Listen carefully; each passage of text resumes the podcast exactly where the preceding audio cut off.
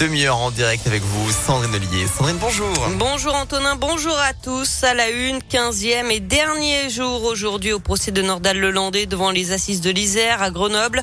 L'audience reprendra tout à l'heure à 9h avec les derniers mots accordés à l'accusé avant que les jurés ne se retirent pour délibérer. On le rappelle hier, l'avocat général a requis la réclusion criminelle à perpétuité assortie d'une peine de sûreté de 22 ans. C'est donc euh, la toute dernière occasion pour euh, Lelandais de parler, s'adresser à la famille de Maëlys, même si Laurent Boguet, l'avocat du père de Maëlys, interrogé hier soir, n'en attend pas grand-chose. Je le dis sans cruauté particulière, il a eu quatre ans et demi pour préparer les premiers. Ils ne m'ont guère convaincu à titre individuel.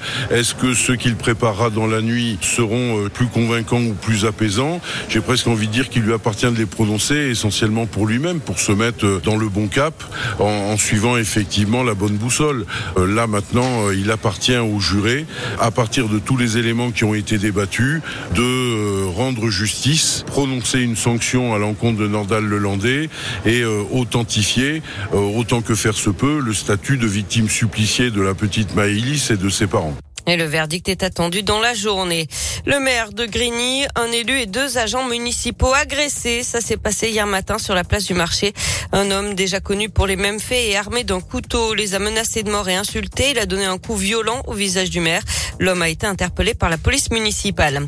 Et puis un étudiant condamné pour provocation à un acte de terrorisme. Il avait publié des tweets en marge de l'assassinat de Samuel Paty à la barre du tribunal de Lyon. Il a dit avoir commis une erreur et regretté ses propos. Il écope de 15 mois de prison selon le progrès.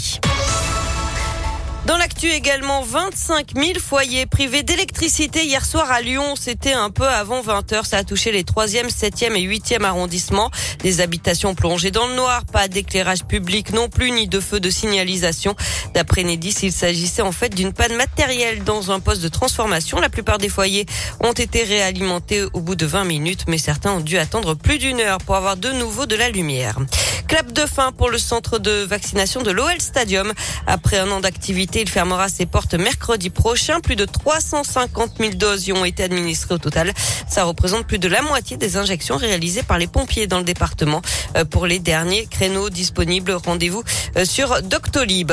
Et puis un nouveau réseau de faux passes sanitaires démantelé, notamment dans le Rhône. Quatre personnes ont été interpellées. Elles auraient vendu plus de 3000 faux passes sanitaires pour un montant total de 600 000 euros. On passe au sport. Les JO de Pékin et peut-être une sixième médaille en six courses pour Quentin Fillon-Maillet. Il s'alignera tout à l'heure sur la Mastart en biathlon.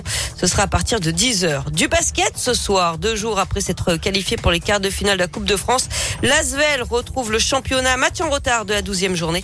Les Villeurbanais reçoivent Nanterre à l'Astrobal à 20h. Enfin, quel avenir pour la série Plus belle la vie Hier, le Figaro a annoncé la fin de la série, à la fin de la saison. Raison invoquée un essoufflement des audiences après 17 ans de diffusion quand même.